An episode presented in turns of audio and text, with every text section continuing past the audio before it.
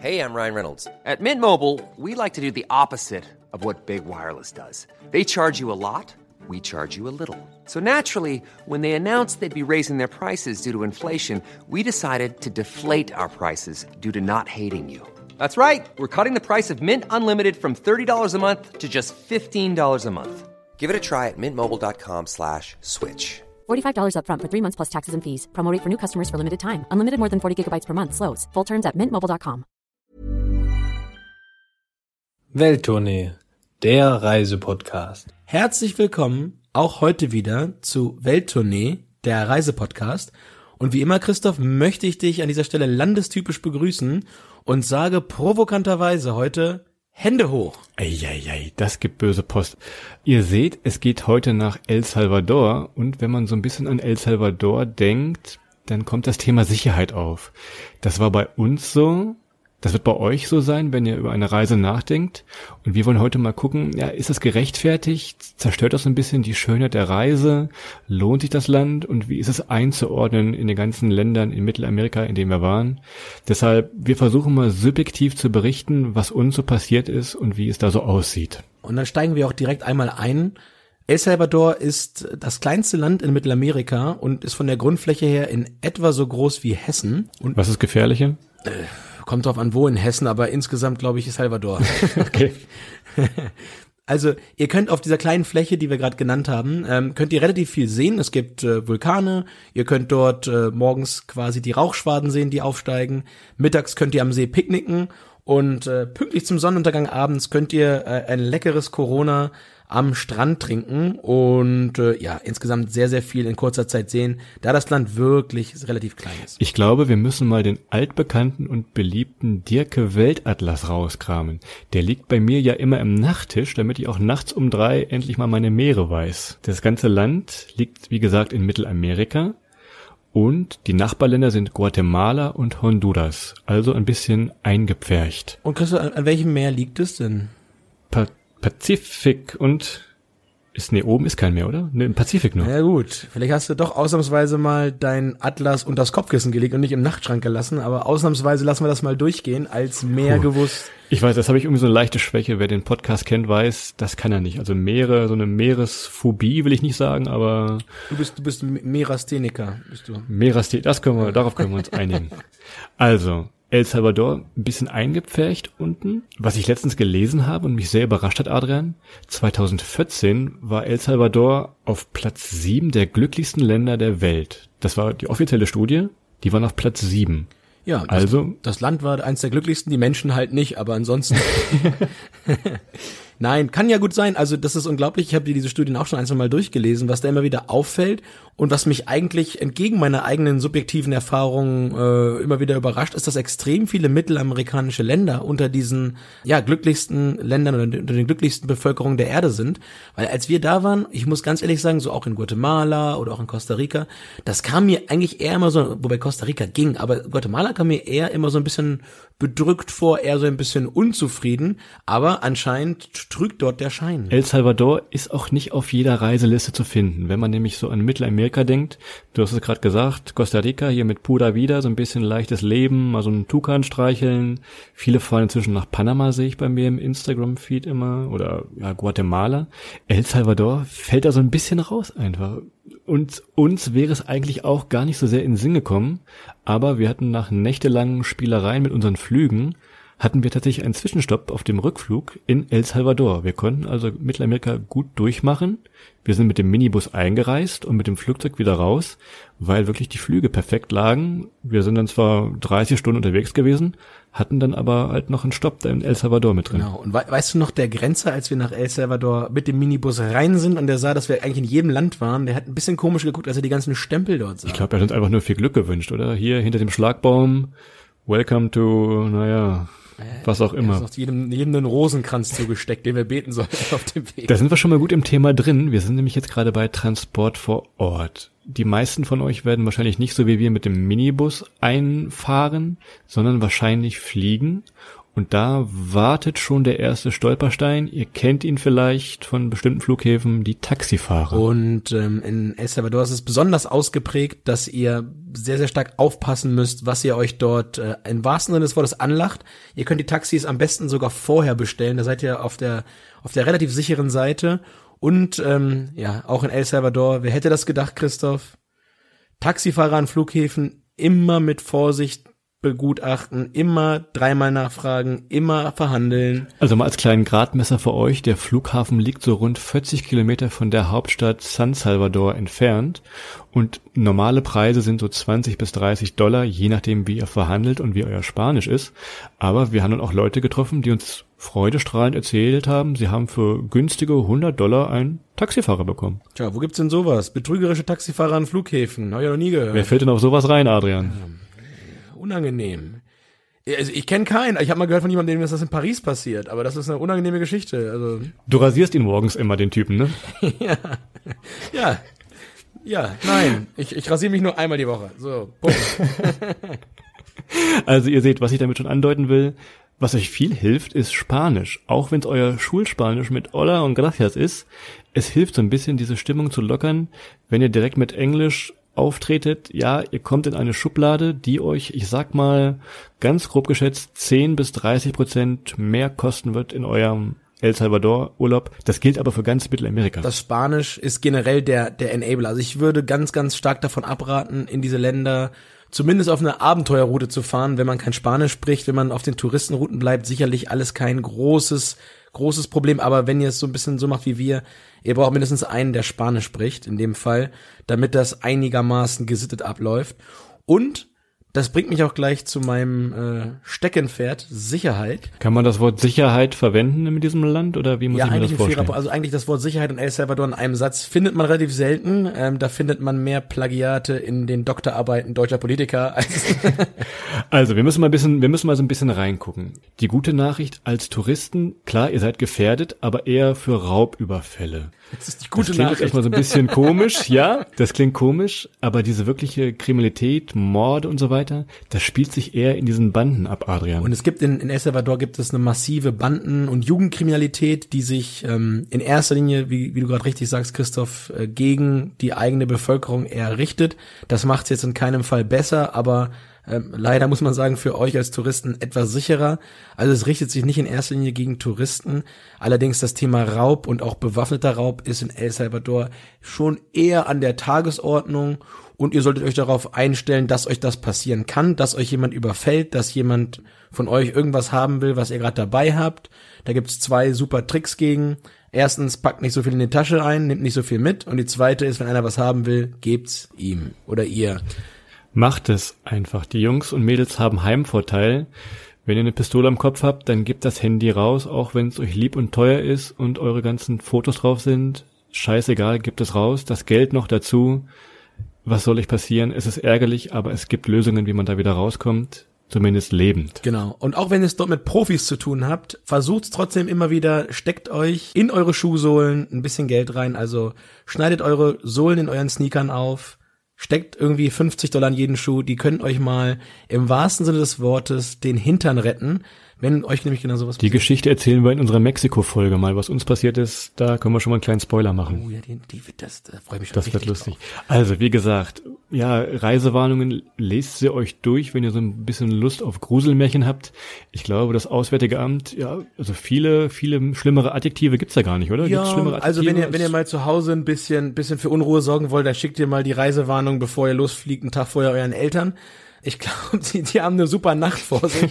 so, eine- so eine Postkarte wäre auch schön mit Guck Reisewarnung. mal, guck mal, Mama, wo ich hinfliege. Aber ja, also das deutsche Auswärtige Amt ist ja immer so ein bisschen, die sichern sich ja gegen alle Möglichkeiten ab. Das ist auch soweit gut so, aber es ist schon immer eher so auf 150 Prozent der, der möglichen äh, Worst-Case-Szenarien, auf denen sie schreiben. Also im Prinzip passt sehr, sehr stark auf in dem Land, bereitet euch vor, seid gewappnet, was euch passieren kann, wisst, wie ihr reagieren müsst, wenn das A, B oder C-Szenario eintritt. und dann kommt ihr da durch. Ja, allerdings, ja, Christoph, es ist schon das gefährlichste Land, in dem wir, glaube ich, waren. Also anhand unserer eigenen Erlebnisse, ja. Und wir haben da, als wir in El Salvador waren, haben wir den sogenannten Wellblech-Sicherheitsfaktor ermittelt. Ihr könnt euch das so vorstellen, diese ganzen Bandenkriege, die herrschen natürlich in den Vierteln. Ich will jetzt nicht abwertend sagen Slums, aber sagen wir mal in den Vororten, wo diese bekannten Wellblechhütten stehen. Das ist nicht nur in El Salvador so, das ist auch in Namibia so, in Kapstadt, auch in den ganzen afrikanischen Ländern ist es ähnlich, aber je mehr Wellblech, sage ich mal, desto mehr Gefahr.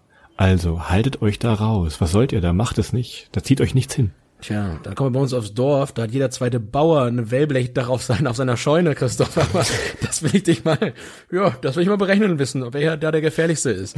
Um es abzuschließen, der Grund, warum wir so ein bisschen ge gebrandmarkte Kinder sind, wir standen an dem Eingang einer, einer Seitenstraße und standen dann face to face mit einem 14-jährigen, 15-jährigen Jungen vielleicht, der mit einem Maschinengewehr vor uns stand und uns fragt, wo wir hin wollten.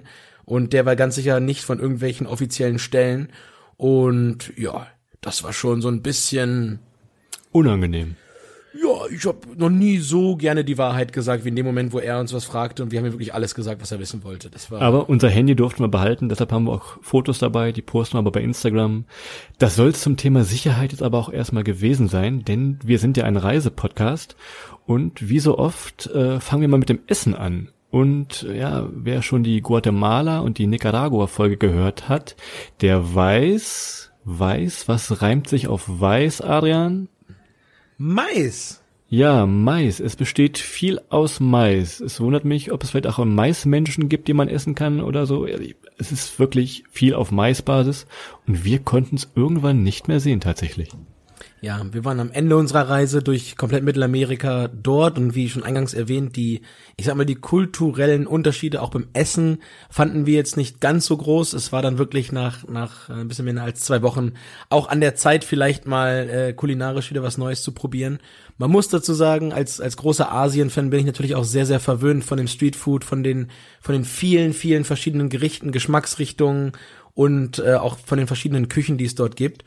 Und Christoph, es hat uns wirklich an die Grenze getrieben und es ist zum, zum Äußersten gekommen. Und wenn, wenn Adrian sagt Grenze für ihn, er hat tatsächlich gekocht. Ich habe, ich habe selber gekocht. Er hat für uns gekocht. Ja, Spaghetti mit Bolognese Das gibt es, glaube ich, gab's nie wieder, glaube nee, ich. also ich koche sehr gerne, aber jetzt halt nicht im Urlaub. Aber das war, also ich hatte tatsächlich dann, wir haben Spaghetti Bolognese gemacht in unserem Hotel. Das war das beste Essen auf der Reise. ja, wahrscheinlich Mama, schon. Mama Miracoli hatte gekocht. Die beste. also ihr müsst euch das so vorstellen, es ist nicht wie in Asien. Klar gibt es so kleine Streetfood-Läden. Das ist dann meistens aber ein Grill oder einfach eine heiße Platte, so eine Plancha, wo dann ein bisschen Fleisch drauf gebrutzelt wird mit Mais und Polenta. Das ist also das in Anführungszeichen Streetfood da in El Salvador. Dann gibt's noch so verschiedene kleine Kioske, wo man so einen kleinen Snack kriegt und euer Bier und Corona und Cola. Das ist dann auch nicht so das Highlight. Es ist gut zum Rumhängen. Da sind immer, ja, man trifft ein paar Einheimische, so ein Kiosk, vergitterte Fenster. Da reicht dann die zahnlose Oma, reicht euch dann das Bier dadurch. Also in diesem, in diese Richtung könnt ihr euch das vorstellen. Restaurants hm, auch nicht viele und auch eher, ja, mindere Qualität, ohne es jetzt abwerten zu sagen, aber es ist ja so. Ja, aber Christoph, und ein, ein, ein Essenstipp habe ich noch, und zwar waren das äh, dieses Minutas-Eis. Stimmt, das Wassereis, was es überall gab, das war nicht schlecht. Und das ist eine der Sachen, an die ich mich aus ganz Mittelamerika noch mit am liebsten erinnere. Das hatte durchaus Stil und war mal was anderes. Nachdem uns der kichernde Strandverkäufer so zehn Minuten überzeugen musste, sein Wassereis zu kaufen, haben wir das dann tatsächlich gemacht äh, in El Tunco, erzählen wir gleich noch. Aber das ist so anscheinend das die Süßigkeit von El Salvador, mehr oder weniger. Und ja. ihr seht, wir haben es überlebt. Und er hatte den gleichen Zahnarzt wie die Kioskverkäuferin. Wahrscheinlich. Naja, Christopher, aber ganz ehrlich, einen, einen habe ich noch hier. Und einer fällt mir noch ein. Du hast dich ja in El Salvador, glaube ich, unsterblich verliebt. Ich glaube, dass das, das wirklich dein Herz ist einmal. Jetzt bin ich gespannt. Ich glaube, du hast dort, wenn ich die Geschichten recht kenne, das erste Mal Despacito gehört. Ach ja, oh, ich nenne es ja immer die, die große Despacito Dreifachstrafe. Also Mittelamerika, da kommen die ganzen Latino-Hits, die kommen immer schon so im Januar, Februar in deren Hauptsaison raus. Wir waren im Februar da, deshalb habe ich da zum ersten Mal durchgehend Despacito gehört. Dann kam ich zurück nach Barcelona, dann tauchte dieses Lied hier in den Clubs auf und im Radio, zweite Mal Despacito Und in Deutschland war es dann der Sommerhit. Wenn ich im Sommer in Deutschland war, war das das dritte Mal, dass ich Despacito mit voller Breitseite abbekommen habe.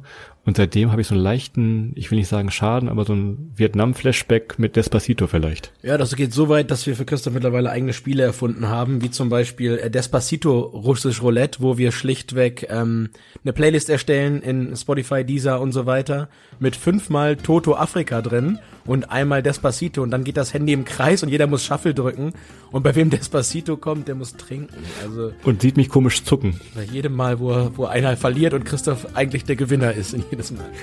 Also Despacito, die wirklich unschöne Seite von El Salvador.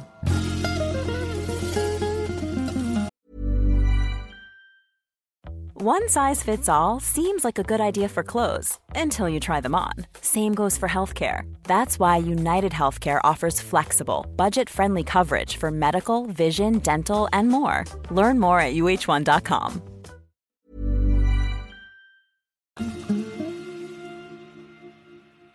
Wir sind ein Reisepodcast, wir müssen so ein bisschen auch in das Reisen kommen, Adrian. Und wir fangen mal oben an, wie wir angefangen haben, nämlich mit der Ruta de las Flores, auf Deutsch die Blumenroute. Ja, und die Blumenroute macht ihrem Namen insgesamt alle Ehre. Ähm, sie schlängelt sich quasi permanent durch mehrere kleine Dörfer, durch kleine Berge, alles so ein bisschen im kolonialen Stil und ähm, macht daher dem Namen alle Ehre, weil zum einen die ganzen Wände der Häuser sind bemalt mit blumenhaften Zeichnungen, Wandmalereien, Aquarellen und so weiter. Und natürlich auch echte blühende Pflanzen entlang der, der Straßen, entlang der Häuser, Schluchten und so weiter, ähm, kommen nicht zu kurz. Und ja, ein durchaus äh, sehr, sehr schönes Ambiente und eine ganz, ganz tolle Strecke, um durchzufahren, hier und da in den, in den Dörfern mal anzuhalten. Ihr könnt, wenn ihr in Santa Ana, der nächstgrößeren Stadt seid, könnt ihr dann eine geführte Tour buchen. Der, der schlängelt sich dann mit euch so ein bisschen durch. Gut für alle, die nicht wirklich fit im Spanisch sind. Oder ihr macht es auf eigene Faust, denn es fährt eine oder ich glaube sogar zwei Buslinien, also Lokalbuslinien, fahren da durch, wo ihr dann wirklich für Centbeträge könnt ihr diesen Bus einsteigen.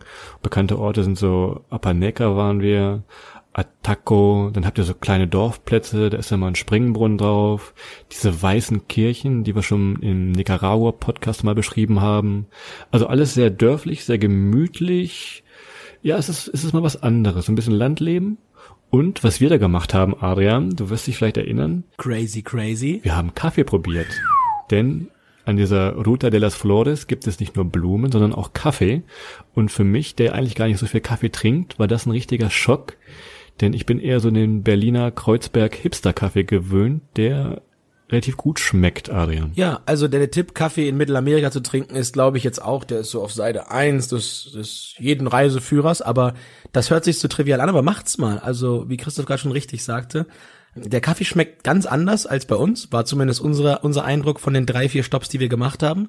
Es sind eben keine verblendeten Kaffeesorten, die so auf den, auf den westeuropäischen Gaumen gezimmert worden sind, sondern wirklich original vor Ort von einem Feld eine Kaffeesorte direkt vor Ort geröstet und dann entsprechend handwerklich gebraut.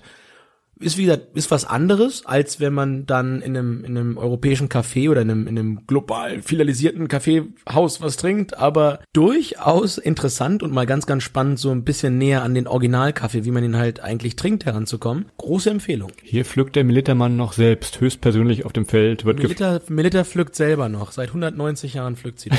Man weiß es nicht. So, dann geht's mal weiter auf unserer Reise. Wir sind jetzt also noch im Norden. Und wenn ihr mal auf der Karte guckt, San Salvador, die Hauptstadt, die ist so ein bisschen südöstlich. Und unser großer Geheimtipp von Weltournee ist, na, lasst sie aus, die Stadt. Wir haben es eh nicht so mit Hauptstädten und gerade in Mittelamerika, also ja, Hauptstädte sind nicht so unseres gewesen da. Es ist groß, es ist laut, es ist keine richtigen Sehenswürdigkeiten. Klar habt ihr mal eine Kirche oder eine Kathedrale, haben sie uns erzählt. Mensch, habt ihr diese bunte Kathedrale nicht gesehen? Nee, haben wir nicht. Und zwar so ein bisschen die Sicherheit war dann doch wichtiger und wir sind direkt durchgeflügt einfach. Exakt. Und wenn ihr wirklich Länder schnell kulturell entdecken wollt, dann raus aufs Land und guckt euch an, wie dann dort die Menschen wirklich, äh, ich sag mal, im Original leben. Auch in den Städten in Mittelamerika ist es schon sehr, sehr, ich sag mal, ja, ich sag mal, verwässert auch ein bisschen dadurch, dass viele Leute aus anderen Ländern dort wohnen und so weiter. Aber die Originalkultur auf dem Land meistens immer am, am besten zu erleben. Raus aus der Hauptstadt Richtung Süden Und die Pazifikküste, wie wir vorhin gelernt haben, die bietet wirklich viel. Es fängt an im bisschen östlich mit äh, La Libertad. Das ist jetzt nicht der Song von Alvaro Soler. Das, da fängt so ein bisschen die Touristenmeile an. La Libertad und El Tunco. Dazwischen diesen beiden Orten machen auch die El Salvadorianer ihren Urlaub. Dementsprechend voll wird es da im Sommer, also im Februar, März. Uns hat es tatsächlich nach El Tunco gezogen, Adrian aufgrund vom Komfort eigentlich einfach Ja, nur. also es war zu dem Zeitpunkt auch so, dass wir keine Lust mehr hatten, uns da jeden Tag mit Sicherheit auseinanderzusetzen. Und äh, El Tunco ist so ein bisschen wie Kuta Beach, nur mit einer Schranke vorne vor. Also da Ja. ähm, wird ein bisschen aufgepasst, wer rein und rauskommt. Was ja normalerweise nicht so der Part ist, wo wir uns wohlfühlen würden, aber das war am Ende unseres Urlaubs. Und wir wollten da unsere letzten paar Tage dann auch noch mal in Ruhe, entspannt am Strand mit ein bisschen Surf-Action da ähm, erleben. Und ja, man kann dort wunderbar abends den Sonnenuntergang begutachten. Es ist wirklich ein wunderschöner Strand mit einem riesen Felsen vorne vor, mit schwarzem Sand. Ähm, ich glaube, da können wir gleich mal einen kleinen Tipp zu abgeben zum schwarzen Sand, aber die Sonnenuntergänge waren schon brachial gut und äh, Ich würde sogar sagen, also wenn ich mal überlege gerade so, vom Sonnenuntergang ist das bestimmt in den Top 3 mit drin. Also El Tunco, dieser, dieser Schatten von dem Felsen, dieser schwarze Sand. Also alle, die Fotos Insta-Boyfriends sind, das ist wirklich eine tolle Location da unten. Ja, Ne? als In- Insta-Boyfriends überrascht mal eure Freundin, da könnt ihr wirklich nochmal mit einem Geheimtipp ein schönes Fotoformat eure Freundin fotografieren. Oder mal schön Flitterwoche nach El Salvador. Oh, ja. Ja, nehmt euch. Wer das mal, wer das macht, der schreibt uns doch bitte mal. Ja, ja, passt schön auf, das kriegt ihr schon hin. Und ähm, wie gesagt, Kuta Beach, der schwarze Strand, in dem schwarzen Sand, wer schon mal an einem, einem schwarzen Sandstrand war, der weiß, wenn die Sonne scheint, ihr braucht definitiv Schuhe. Also ohne Schuhe läuft da keiner so richtig drüber, glaube ich, außer ihr seid Einheimischer und macht das seit seit 25 Jahren, dass ihr das gewohnt seid, aber ihr verbrennt euch die Sohlen. Wo wir gerade sagen, felsiger Strand. Ähm, El Tunco ist ein, ein weltberühmter Surfort. Als ich dann hier in Barcelona zurück war und den Surferkollegen gesagt habe, ich war in El Tunco, die waren neidisch ohne Ende. Ich wusste es vorher auch nicht. Das scheint wirklich ein, ein Wahnsinns-Hotspot zu sein. Dementsprechend viele Surfer sind da. Es gibt Surfschulen. Passt allerdings ein bisschen auf, wo ihr surft. Es ist A, wie gesagt, der Felsen im Wasser und B, Adrian, du erinnerst dich vielleicht, gibt es diesen Abschnitt, wo nur Einheimische surfen und wo es richtig Stress gibt, wenn man da mit seinem Board auftaucht, als Gringo. Tja, du siehst ja nicht aus wie ein Gringo. Mich hätte man, glaube ich, nach drei Minuten dort erwischt und äh, des, des Feldes verwiesen. Aber wir haben dann stattdessen mehr Zeit in unserem Hotel verbracht. Ich glaube, das ist auch nochmal eine kleine anekdotische Erwähnung wert. Wir haben, glaube ich, in dem, in dem Pendant, in dem mittelamerikanischen Pendant ähm, das Haus, das Verrückte macht, aus der Asterix-Folge gelebt. Ähm, Das, das Horrorhaus von Höxter in El Tunco. ja, quasi. Nur wir sind lebend rausgekommen und äh, es musste keiner ins Gefängnis hinterher. Weißt du noch, wir saßen da am Pool und dann kam, war es der Neffe oder war das der, der Sohn vom Besitzer? Ich weiß es nicht mehr, wie er dich dann angequatscht hat. Naja, ich dachte, ich, das war ja erst, ich dachte, dachte ich nett gemeint. Da kam so ein 14-, 15-jähriger Junge an und, und quatschte mich voll. Ich dachte, der will ein bisschen Englisch reden, bis er auf einmal so nach drei, vier Minuten fragte, ob er meine Unterhose haben dürfte. und dann war ich so einen kleinen Moment irritiert. Besser Unterhose als iPhone, sage ich ja immer. Dann gibst du lieber die raus als ein iPhone, oder? Ja, nee, das iPhone, hätte ich ihm, das iPhone hätte ich ihm gegeben, aber die Boxershorts hat er nicht gekriegt. Da war er relativ enttäuscht. Äh, aber man muss halt auch mal, äh, ja, also die Unterhosenwichtel, die muss man nicht unter die, Mainz, die Mainzelmännchen, ja, den Unterhosenwichtel unterstützen wir an der Stelle erstmal Das nicht. war aber tatsächlich eine der ganz wenigen Situationen, wo ich Adrian völlig sprachlos gesehen habe. Also so Verrat kriegt man ihn nicht. zur Ruhe gestellt. Das ist der Trick. Fragt nach seiner Unterhose, wenn ihr ihn trefft. Verrate nicht, dass es einen Ausknopf gibt. Es ging dann weiter, dass wir dort das Essen, was wir von erwähnten, haben wir im Hotel gekocht und dann, Christoph, ich glaube auch noch legendär, die Fahrt mit der Tante und der Schwester oder was das war zum Flughafen, die uns zum Flughafen zurückgefahren haben. Ja, in so, in so einem riesigen SUV, also das war schon, wo man sagen würde, jetzt in El Salvador mit so einem riesigen SUV haben die uns zurück zum Flughafen gefahren für, einen- für einen guten Preis. drei Muttis in bestem Alter und dann die zwei, die zwei Jungs da drin. Das war, dass wir nicht auf einer Couch gelandet sind, das hat mich, habe ich am Ende noch, huh. Nochmal Glück gehabt. Also, ihr seht, wir haben ein bisschen, ja, ein bisschen verhalten angefangen mit dem Thema Sicherheit.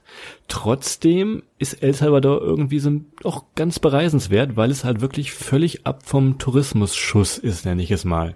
Denn wer nach Mittelamerika fährt, hatten wir gesagt, Costa Rica, Pura Vida, Panama, Guatemala, da denkt man eher dran als an El Salvador, Adrian. Genau. Und Salvador hat sicherlich ähm, eine höhere Schwierigkeitsstufe als Panama oder Costa Rica. Vielleicht auch noch eine bisschen höhere Schwierigkeitsstufe als ein Land wie Guatemala. Aber das muss jeder für sich selber entscheiden, wie viel Risiko, wie viel Aufwand, äh, das alles zu organisieren, aber auch zu, zu managen zum Thema Sicherheit er oder sie möchte. Entscheidet das. Ihr habt jetzt ein bisschen einen Eindruck von uns bekommen. Und ich glaube, Christoph, wir werden so peu à peu jetzt die ganzen mittelamerikanischen Länder dann auch voll machen, sodass ihr euch überlegen könnt, welches euer Land ist, wo ihr genau den Urlaub oder die Zeit verbringen könnt, die ihr verbringen wollt. Und das hier heute war der Einblick nach El Salvador. Genau, wir posten wie immer Fotos bei Instagram auf der Webseite der-reisepodcast.de. Da schreiben wir nochmal all unsere Tipps auf, die ihr so brauchen könnt vielleicht, um da hoffentlich lebend rauszukommen. Schreibt uns gerne, wenn ihr da wart, was eure Erfahrungen waren, ob ihr den Unterhosenwichtel getroffen habt und so weiter. Ob er noch im Business ist. Und schöne Grüße. Naja, in diesem Sinne, vielen Dank an dieser Stelle fürs Zuhören. Habt eine wunderschöne Zeit, habt noch einen wunderschönen Sommer und bis zur nächsten Folge. Macht's gut.